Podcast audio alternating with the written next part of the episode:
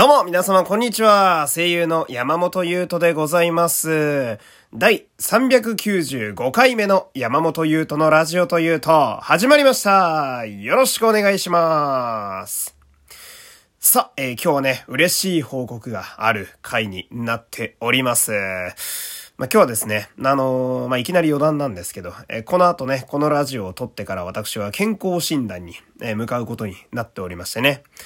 まあ、その、世の中的にね、こう、健康であることが何よりも重要である時代に、えー、なっておりますね。えー、なので、まあ、こういう時こそ、ちゃんと言っておこうかな、みたいなね。うん、まあ、住んでいる、えー、死に感謝しつつ、そして、これね、あのー、まあ、皆さんもね、あのー、受けたことあるならなんとなくわかると思うんですけど、こう、終わりまで飯が食べれないんですよね。えー、水しか飲めないという。うん、つまりは、今めちゃくちゃ腹減っててね。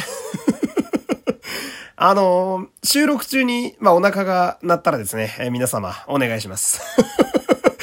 何をだよって話なんだけれども。うん。もう絶対うめえもん終わったら食うべというね、え、意志をね、強く持って、まあ、今日もね、え、まずはラジオをやっていきたいと、え、そういうわけでございますけれども。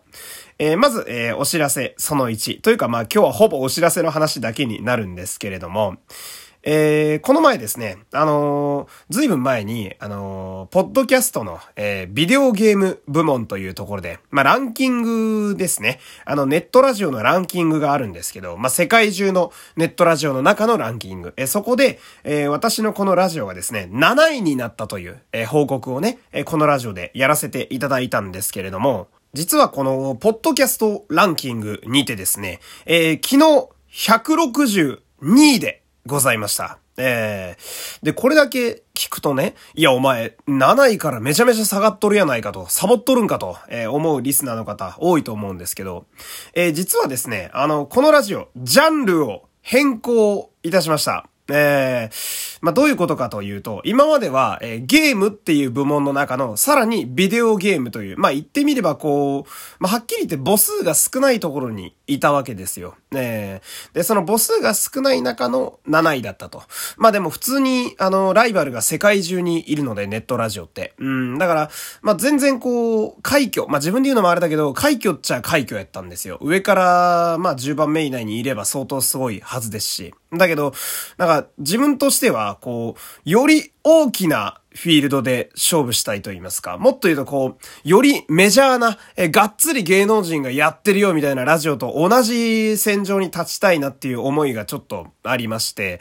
えー、実は先日から、まあ、先月かな、えー、からですね、ジャンルをビデオゲームから趣味という部門に変えました。えー、皆様、お察しの通りですね、非常に間口が広くなっているんですよね。えー、一気にレッドオーシャンに勝負をかけているような状態なんですけれども。で、ポッドキャストランキングはですね、200位以下、だから201位より下に関しては、もう一切県外ということでランキングに上がらないようになってるんですよ。で、実はこのラジオではこの話、あのー、まあ、初めておろしてるんですけど、あのー、1ヶ月ぐらいずっと上がってこなくて、うん、もうずっとね、県外、本当に。わかんない。206位の可能性もあるけど、もしかしたらな、何千何位の可能性も全然あるし、で、世界中の趣味っていう部門にいるネットラジオが相手で、前より明らかに広くなってるんで、多分普通に5000位とかの日もあるんですよ。えー、あの、世界中にランカーがいるような状態なんですよね。で、そんな中、えー、昨日がその、162位だったんですよ。えー、これめっちゃでかいことやと思いません？実はね。うん。こう、まあ、すごい激戦区ってのはもう分かってるんですよ。で、どのぐらいそのお前さっきから大きいとこ来たみたいな話してるけど、何がでかいんやって思う方も多いと思うんですが、あの、オールナイトニッポンとか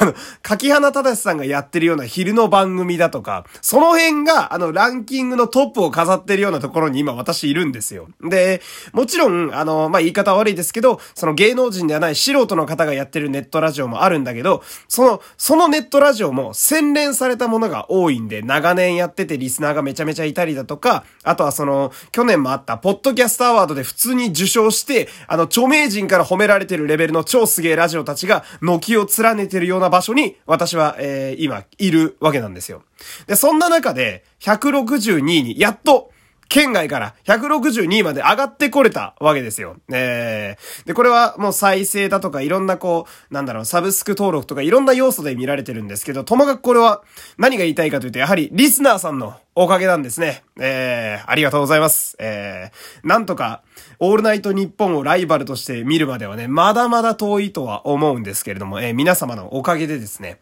またいい感じにこう、ラジオが盛り上がってきているので、えー、今後とも、えー、応援いただけると嬉しく思います。でね、このポッドキャストのランキングに関しては、正直、私がいくら頑張ったところであまり変わらないんですよ。言うてもその、リスナーの方の反応が良ければ良いほど上がっていくので、本当に、まあ、謙虚でも何でもなく、本当事実として、リスナーの皆様がいっぱい再生してくれたり、いっぱい広めてくれてるおかげなのでね、えー、重ねてではあるんですけれども、本当にね、いつもありがとうございます。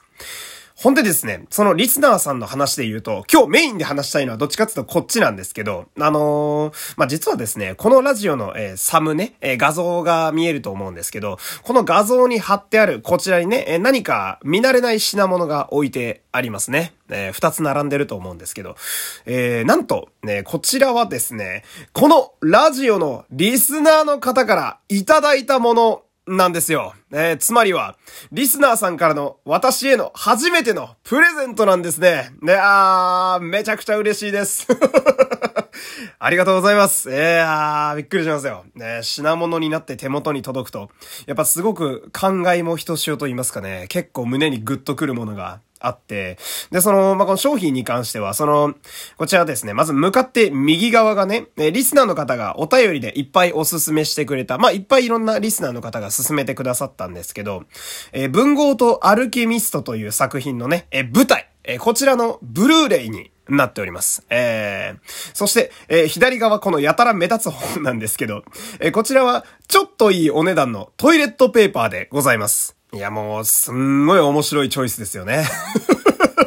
その私のね、この普段のエンタメとね、そして私のお尻はね、こうリスナーの方に支えられつつあるんだなっていうのをね、すごくこう実感するわけなんですけれども、これなんでトイレットペーパーやねんって思う方多いと思うんですよ。これトイレットペーパーに関してはですね、えー、まあ舞台で、え長い間最前線でバカ売れしている荒木博文さんという俳優さんがいらっしゃるんですけれどもね、え激レンジャーで出てた方なんですけど、えー、この方がね、その、まあ、ご自身のエピソードで、長い間トイレットペーパーを買ったことがないっていう話をされていて。ほんで、まあ、なんでかっていうと、その、荒木さんのファンの方が定期的にちょっといいトイレットペーパーを送ってきてくれるかららしいんですよね。ねなので、ずっとトイレットペーパーに関しては自分で買ったことがないという話があるんですけれども。まあ、この、このエピソードが私、めちゃくちゃ好きで 最近知ったんですけど、すごい面白い話やなと思ってね。で、多分、それをこのラジオで喋ったから、そこから来てるチョイスだと思うんですよ。このトイレットペーパーに関しては。えー、もうその、箱開けた時にマジで腹抱えて笑いましたね。お、お、お、プレゼントや何入ってるやのガパって開けて、一瞬時が止まるというか、その、まあ、あの、アマゾンで来たんで、一番上にブルーレイが来るように、あの、輪ゴムでぴったりと梱包されてて、綺麗にされてるな、みたいな、ありがたいなと思って。だ土台でかくねえか、これ、みたいな。なんか、土台がえらい盛り上がってるけど、これ何？と思って手に取ったら、トイレットペーパー、トイレットペーパ、ーパーとブルーレイすごい組み合わせやな、みたいな。もうこの流れでいくと、俺はあの、トイレにホームシアターを作らなあかんようになるわけなんですけれども。まあ、その、まあ、荒木博文さんというね、俳優さんは、もちろんその私からしたら尊敬すべき偉大な、まあ、大先輩、え、素晴らしい役者、役者さんの、まあ、一人なわけなんですけれども、まあまさかその芝居とかではなく、お尻の環境からね、その彼に近づいていくとはまあ私もその夢にも思わなかったと言いますか、ええーまあね、形から入るのは大事やななんて、えー、思うわけでございますけれどもね。ちょっともったいなくて、まだトイレットペーパー開けれてないんですけれども、えー、神棚に飾っておこうかななんて思うわけですが。ほんでですね、あとはその、まあ、こうやってリスナーの方にですね、こうして、まあ、素敵で、なかなか粋なチョイスのプレゼントをいただいたという報告をですよ、皆様。えー、このラジオでできているということはですね、つまり、えこの私、山本優斗がちょこちょこ語っている、この番組のリスナーという存在が、え私の妄想ではなかったということがね、え皆様証明されましたね。あの、全然私が一人で、あの、鉄塔鉄尾自作自演している可能性は、まだありましたからね。うん。私あの、現場でリスナーの方、あの、まあ、関係者とかでたまに聞いてるよって方はね、あありがたくもいらっしゃったりするんですが、うん。あの、普通にファンの方には私まだ会ったことないので、えー、その、なんだろう、よくね、あの、お便りくださるリスナーの方も多いですけど、こう、よく来るお便りとかもね、全部私が考えて、私があの、創作した桜の可能性もね、あの、全然ありましたし、まあ、その、まあ、このおかげでその1年以上妄想でね、ラジオをやり続けている、ただのイカレ野郎だったと、えーそういう結果では今、なくなっているわけですのでね、えー、非常にいい方向にね、未来が紡がれている、そんな気がしますけれども。まあ、こう、その辺のことが皆様に、まあ、こう、証明できたのが、えー、ちゃんとリスナーさんがいるんやと、えー、支えてもらってるんやなと、えー、支えてね、えー、証明されて実感されたのが、えー、何よりでありますけれども。まあね、本当にあの、皆様、ありがとうございます。えー嬉しくてしょうがない限りでございましてね。えー、私もまあ声優という仕事をまあやってね、えー、ちょこちょこなんかこういう恵まれた機会がね、出てくるようになりましたけれども、まあ私はこう、基本的にオタクの精神で生きてる人間なので、まあ推しというものに対して常に応援しているということがね、えー、多かったわけですけれども、その、まあ今回のようにその、私が誰かに、えー、応援していただけているという実感がこうできるというのはですね、まあかなり